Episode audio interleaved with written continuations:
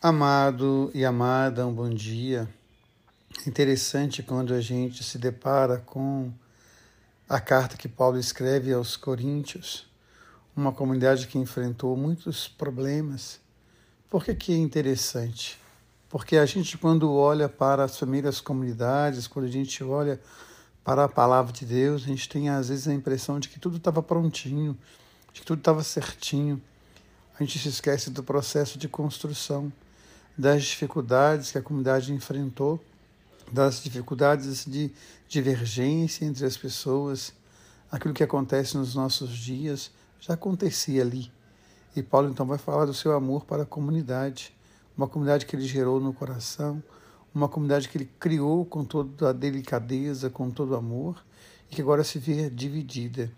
Então é muito interessante a gente observar que os desafios dos nossos dias não são para nos desanimar, mas pelo contrário, ao olhar para a palavra, para as experiências da comunidade, a gente dá esse passo buscando sempre mais o amor, a presença, a delicadeza de Deus. E aí, quando nós olhamos para o Evangelho, gosto muito dessa oração. Claro que não tem como não gostar, né? A oração que Jesus ensinou a gente a rezar.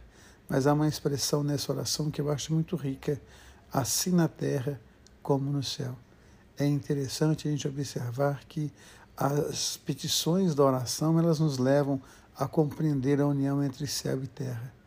Pai nosso que estás no céu, santificado seja o vosso nome. A primeira parte é um grande louvor a Deus e a segunda parte é como trazer o céu presente.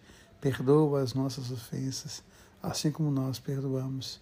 Não nos deixes cair na tentação, mas livra-nos do mal. Dá-nos a cada dia o pão de que precisamos então essas petições elas nos remetem o que? Ao céu. Se nós partilharmos o pão, se nós formos capazes de perdoar, se nós formos capazes de vencer o mal, então o céu estará habitando em nós.